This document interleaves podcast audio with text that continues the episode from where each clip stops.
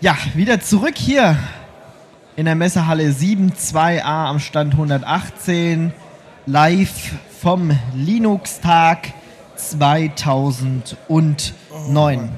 Ihr müsst mir jetzt erstmal sagen, wie er heißt. Äh, Die Leute sind von FreeBSD und wir reden über FreeBSD und über Virtualisierung und äh, Daniel und ich weiß nicht wie, was Martin. war da? Ma Ma- Daniel und Martin. Hallo, Hallo, grüß Ja, euch. hallo. wie geht's euch? Uns geht's wunderbar. Wie ist die Messe bisher verlaufen?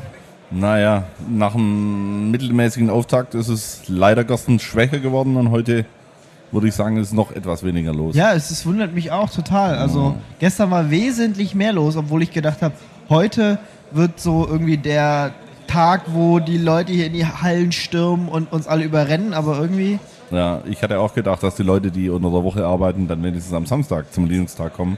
komisch. Aber das sieht heute nicht danach aus. Gut, dann lass uns ein bisschen über äh, BSD und im Besonderen FreeBSD reden. Ähm, ja, was, was ist FreeBSD? Warum FreeBSD und nicht äh, Sternchen BSD, irgendwas anderes? Ja, FreeBSD ist eines der zwei ältesten und der wichtigsten äh, BSDs. Im Prinzip, wenn man hart wäre, könnte man sagen, dass FreeBSD und NetBSD eigentlich äh, über 90% der BSD-User vereinen. Und äh, wir gehören eben zu FreeBSD. Wir sind die Ältesten, diejenigen, die am meisten Applikationen haben, am meisten Features und eben die größte Nutzerbasis. Die größte Nutzerbasis. Ähm, woran macht ihr das fest? Das kann man im Internet sehen, das kann man an den Zahlen sehen äh, bei BSD-Stats. BSD-Stats ist so eine Webseite, da können sich BSD-Nutzer mit dem Skript melden und verschiedene Daten übermitteln und da werden eben Statistiken erstellt, von welchem BSD die meisten Nutzer eben kommen. Und da hat FreeBSD ungefähr einen Anteil von ja, knappe 95 Prozent. Wow, das ist tatsächlich viel. Aber es gibt da auch noch so einen Abkömmling PC BSD oder so. PC-BSD und Desktop-BSD sind reine FreeBSDs. Die sind FreeBSDs. Die Ja. kommen, die zählen also in die Statistik damit zu euch rein. Genau. Aha. Warum äh, hat man die entwickelt? Die hat man deswegen entwickelt, weil man gesagt hat, viele Neueinsteiger, viele Newbies haben eben größere Probleme, ihre Kisten zu installieren, zu konfigurieren etc. Und denen will man nicht nur ein nackten, nacktes Betriebssystem in die Hand geben, sondern ein vorkonfiguriertes BSD, damit der Einstieg leichter fällt. Das ist im Prinzip so, wie wenn jemand sich meinetwegen bei Linux äh, eine Ubuntu-CD krallt.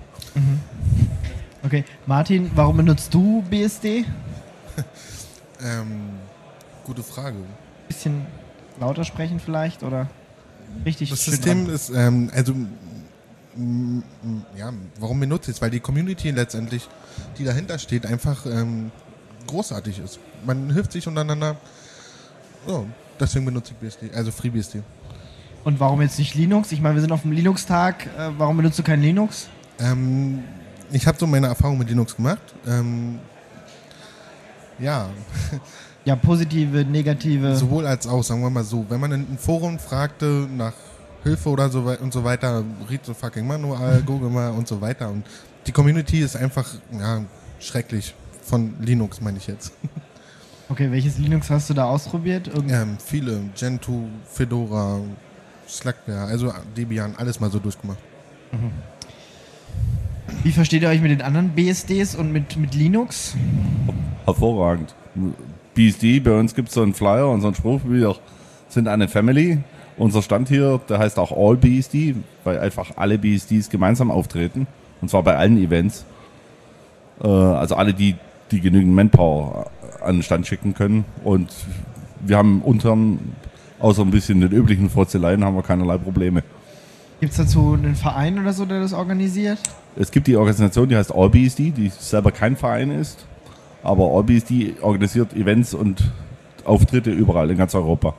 Und in anderen Ländern oder in anderen Kontinenten gibt es eben andere Vereinigungen, die das auch machen. Ah ja, okay, das ist also eine reine deutsche Organisation. Nein, das kann-. Das kann man nicht sagen. Also da sind, wir machen Events auch genauso in Belgien, Niederlande, Österreich, egal wo, Also Europa. Europa. Okay, auf wie vielen Veranstaltungen seid ihr so? Also wir haben pro Jahr ungefähr zwischen 15 bis 20 Veranstaltungen.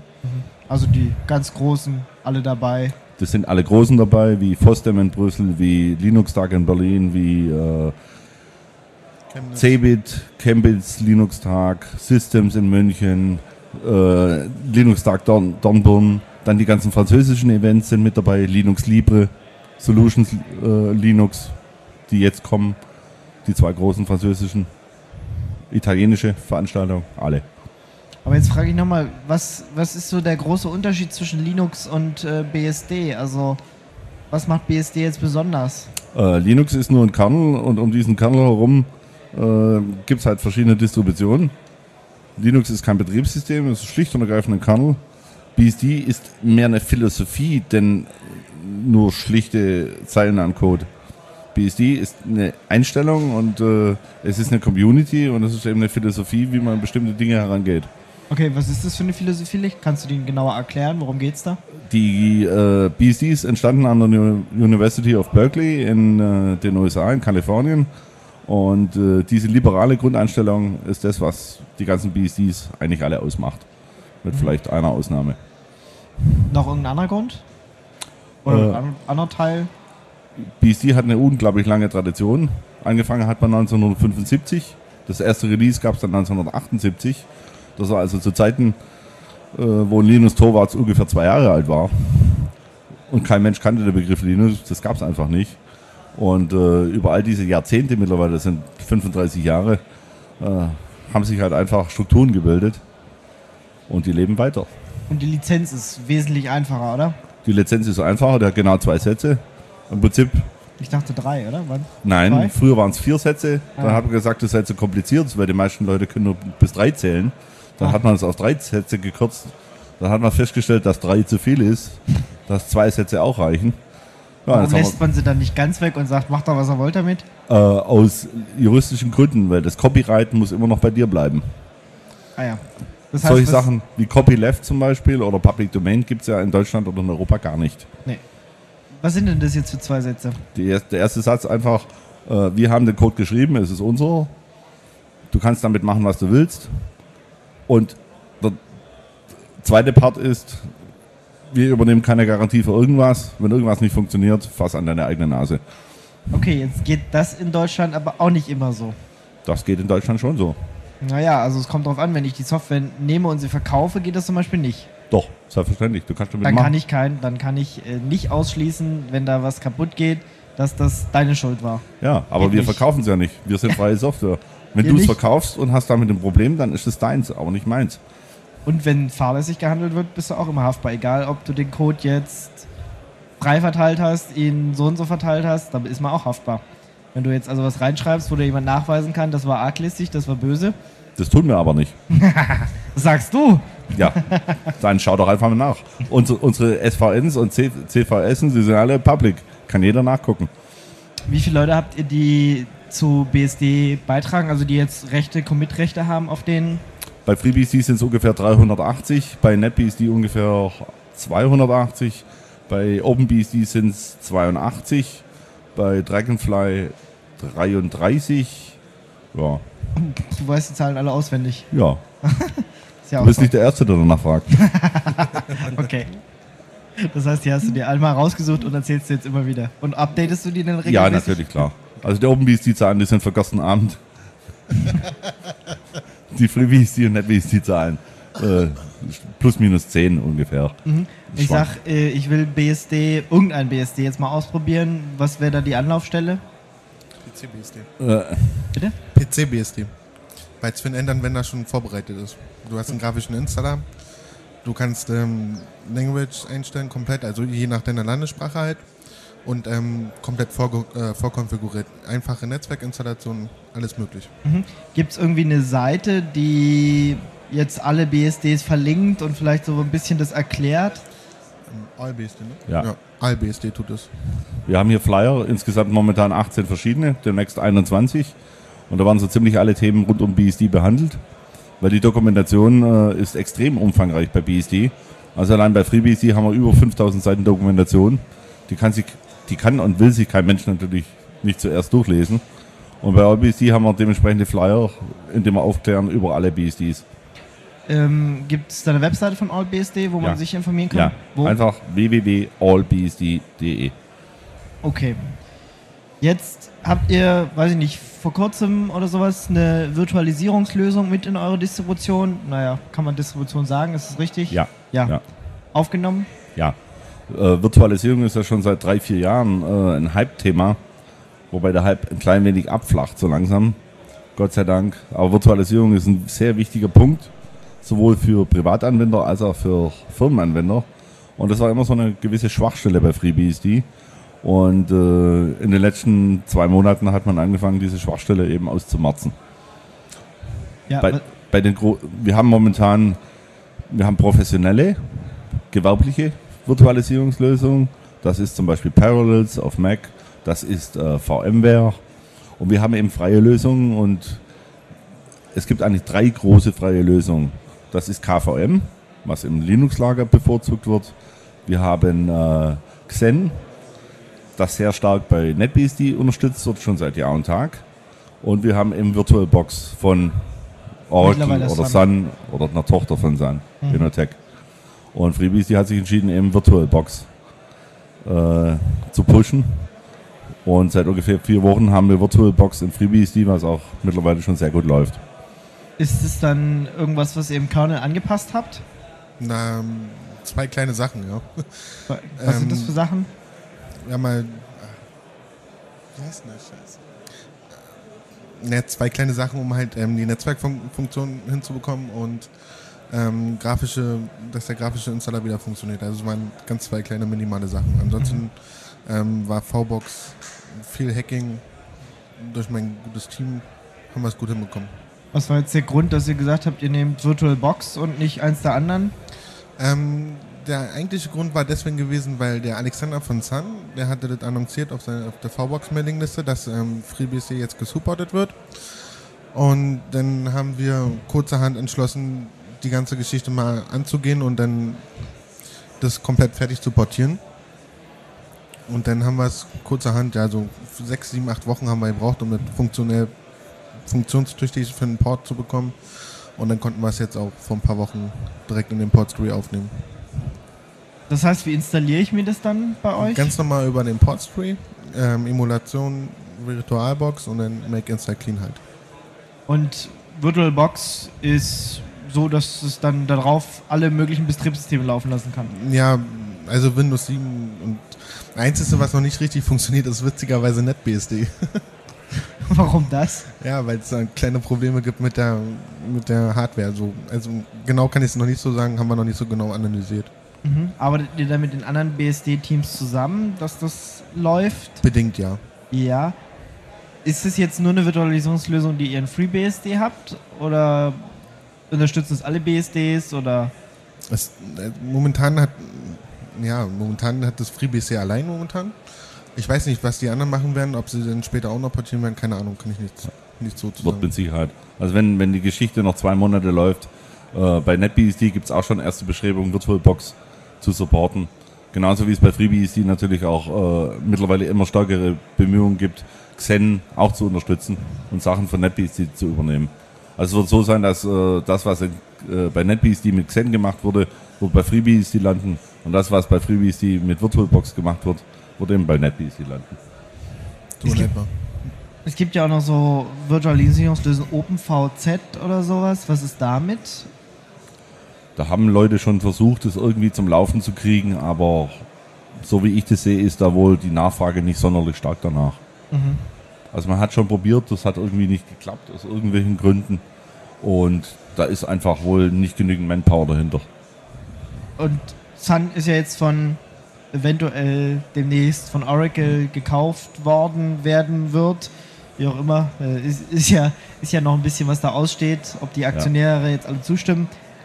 Siehst du da irgendeinen möglichen Effekt auf VirtualBox? Also kann ja sein, dass die sich jetzt überlegen, brauchen wir nicht, wir stoßen alle Entwickler ab. Und dann habt ihr auf einen Zweig gesetzt, der vielleicht tot ist demnächst. Äh, die Gefahr sehe ich nicht, weil äh, Sun hat Innotech gekauft und hat das Geld investiert, um Geld zu verdienen. Und momentan verdienen sie Geld und wenn sie Geld verdienen, haben sie keinerlei Veranlassung, dann die, alle Leute rauszuwerfen.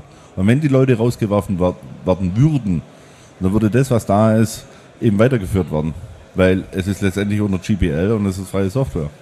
Und die Leute wie der Alexander von Innotech, der den FreeBSD-Support gemacht hat, der hat das in seiner Freizeit gemacht. Also nicht offiziell von der Firma, sondern in seiner Freizeit. Und die GPL und die BSD-Lizenz, die vertragen sich miteinander oder hattet ihr da oder gibt es da irgendwelche Probleme? Äh, es gibt prinzipiell keinerlei Probleme. Es gibt genügend BSD-Code, der eben in äh, Linux enthalten ist. Wenn einer von euch mal äh, SSL benutzt oder OpenSSH oder Bind oder Sendmail oder was der Himmel was, das Apache mit seiner MIT ist auch eine BSD-ähnliche Lizenz, gibt es keine Probleme. Und umgekehrt, in BSD finden wir GCC, wir finden, was der Himmel was für äh, GPL-Programme. Solange man das nicht, äh, also kann ich jetzt GPL-Code einfach in den BSD-Kernel einbauen, das geht doch nicht, oder? Das geht nicht, weil dann würde der BSD-Kernel eben auch unter die GPL fallen. Ah ja. Das Und, ist der virale Effekt der GPL. aber ich kann äh, BSD-Code nehmen und den in ein Produkt nehmen, was unter der GPL steht und es neu lizenzieren. Genau. Das kann ich machen. Wenn ich natürlich hinschreibe, der Teil des Codes Ja. äh, gehört euch. Ja. Ah ja. Und somit könnten natürlich auch, äh, und das wird ja auch gemacht, damit können äh, Projekte, Debian hat zum Beispiel äh, FreeBSD-Kernel auch ein Projekt gestartet, was mittlerweile offiziell bei Debian ist. Debian K FreeBSD. Die nehmen dann eben keinen Linux-Kernel mehr für Debian, sondern eben einen FreeBSD-Kernel. Und das können sie problemlos machen. Gibt ja auch ein Projekt, was äh, das Debian äh, Useland auf äh, Solaris und so packen will. Ja, es gibt für Herd, für Solaris, für NetBSD, FreeBSD. Hört, das habe ich ja auch schon lange nicht mehr gehört. Ja, das gut. gibt's noch? Ja, Immer ja. noch? Vom Namen. Es werden sogar noch, noch ein paar Commits gemacht. Der letzte Commit liegt, glaube ich, ein paar Wochen zurück. Aha.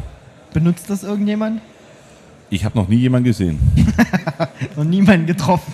Nein. Ich kenne leider auch keinen. Ich kenne zwar Pl- Plan 9 Leute, aber Hört-Leute sind mir noch nie begegnet. Die, muss, die, die outen sich vielleicht auch nicht. Keine Ahnung. Das sind wahrscheinlich diejenigen, die immer mit der schwarzen Kappe äh, durch die Gegend rennen und der dunklen Sonnenbrille. Euer Kernel, ist das ein monolithischer Kernel? Ist das ein bisschen so wie Hört, so ein äh, Machtkernel oder äh, was ist das für einer? Es ist im Prinzip, wir haben heute nicht mehr diese Trennung zwischen äh, Microkernel und monolithischen Kerneln. Also was Äh, dazwischen? Wir haben im Prinzip überall, ob Linux, ob BSD, wir haben überall eine Mischung. Wir haben einen Kernel und wir haben dazu ladbare Module. Äh, und das ist das, was eigentlich heute Standard ist. Für wen würdest du denn BSD empfehlen? Also klar, wir haben jetzt schon gehört, dieses PC-BSD ist relativ Einstein. einfaches. Ähm, Gibt es da irgendwelche Sachen, wo du sagst, ja, auf einen Netbook würde ich es vielleicht nicht packen, auf einen großen Desktop-Rechner macht es keine Probleme, auf einen Laptop ähm, macht es hier und da noch Probleme. Gibt es da irgendwas? Oder Ja. läuft es überall? Es läuft überall, es läuft also vom Embedded-Bereich bis zum Großrechner, bis zum Cluster. Es gibt halt ein paar Bereiche, die nicht so spannend oder nicht so gut gelöst sind. Also jemand, der exzessiv Audiobearbeitung macht oder exzessiv äh, Videoschnitt machen möchte oder der irgendwie äh, 100 Webcams betreiben will, das ist nicht unbedingt der Schwerpunkt von, von FreeBSD. Sondern, was ist der Schwerpunkt?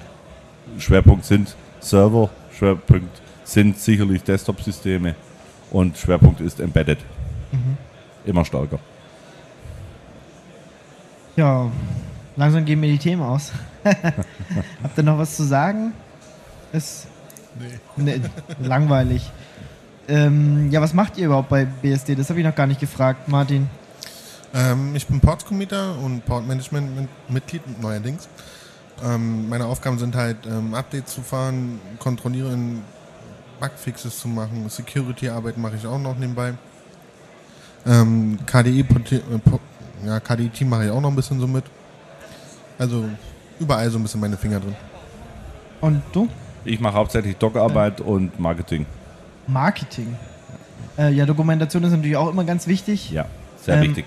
Habt ihr auf eurer Webseite irgendwie Wikis oder Foren oder so wo, als Anlaufstelle? Wir haben, wir haben äh, sowohl Wikis als auch Foren logischerweise. In Deutschland gibt es zwei große BSD-Foren.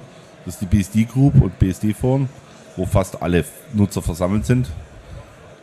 Das ist dasselbe wie bei den bei, bei AllBSD. Es gibt also keine getrennte Foren, sondern meistens sind es alle BSD, die gemeinsam ein Forum betreiben.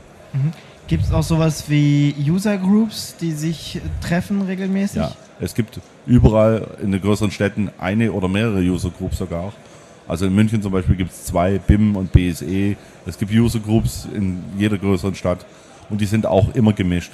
Das heißt, es gibt keine reinen FreeBSD-Nutzergruppen oder NetBSD-Nutzergruppen, sondern da treffen sich halt alle BSDler, so wie es üblich ist. Habt ihr auch eine eigene Konferenz oder eine Messe oder so? Ja, wir haben jedes Jahr die EuroBSD-Con. Die findet jedes Jahr statt, meistens im September, Oktober. Dieses Jahr in Cambridge in England. Und dann haben wir noch die Asia BSD-Con und die BSD-Can in, in Nordamerika. Mhm. Wann ist die? Die Was? BSD-Can war jetzt, die ist immer äh, Ende April, Anfang Mai. Und äh, in Asien ist sie immer im Ende des Jahres, Oktober, November. Was sind die nächsten Veranstaltungen, zu denen ihr so geht? Die nächste Veranstaltung ist äh, in äh, die äh, so, ähm, Linux Libre in, in Nantes. Die ist vom 3. bis zum 7. Juli. Und dann ist es die Frostcon am 23. 24. August in St. Augustin. Jetzt habe ich vielleicht BSD schon eine Weile eingesetzt, finde es cool und würde gern mitentwickeln. Wie, mache ich das? An wen wende ich mich da? Wie, wie lege ich los? Du machst das ganz einfach. Du tust irgendwas. Ich setze mich hin in meinem Kämmerchen, schreibe irgendwelchen Code. Was mache ich dann damit? Wenn du den Code fertig hast, dann schickst du ihn irgendjemand. Irgendjemand. Dir? Irgendjemand, irgendjemand. Äh, Vorzugsweise auf eine Mailingliste. Achso, ich habe gedacht, ich schicke das meinem Freund und der weiß dann gleich, was er damit tut. Also entweder du schickst sie direkt jemand, der eben diesen Teil, wo du einen Patch oder einen Code geschrieben hast, maintained, oder du schickst ihn auf die Mailingliste und sagst, hier ist mein Code, Machen guckt wir euch den an. Ähm, wie entwickelt ihr denn so den, den Kernel? Also bei, bei Linux ist es ja, da gibt es da so einen Diktator da oben und der entscheidet alles und wenn er das nicht mag, dann kriegst du, kommst du eh nie in den äh, Kernel rein. Wie ist das bei euch? Das kommt auf das BS3 drauf an, was du äh, verwendest. Also Da wir gibt es haben bei euch auch Diktatoren, so Ja, bei OpenBSD und bei so. OpenBSD gibt es den großen äh, Theo-Diktator. Wenn deine Nase krumm ist, dann kommt dein Code Code eben nie in, in, rein. Bei NetBSD und FreeBSD ist das alles sehr demokratisch geregelt. Äh, es ist im Prinzip nur eine Frage, wie gut ist dein Code. Wenn er gut genug ist, dann ist er ruckzuck drin. Ist es eine demokratische Entscheidung Ja. oder ist es dann Das ist mehr oder minder eine demokratische Entscheidung. Also wir haben bei NetBSD und bei FreeBSD haben wir einen Core. Dieser Core besteht jeweils aus fünf Mann. Die werden alle zwei Jahre gewählt. Ja. Und wenn dein Code gut genug ist, dann ist er ruckzuck drin. Ja. Ähm, letzte Frage vielleicht noch, wenn ich jetzt ähm, nicht nur entwickeln will, ich will auch noch anders mithelfen, und zwar monetärer Art. Wie mache ich das? Es gibt alle BSDs, haben äh, dementsprechende gemeinnützige Organisationen gegründet. Es gibt die FreeBSD Foundation, die NetBSD Foundation und die OpenBSD Foundation. Und dort kannst du eben hinspenden.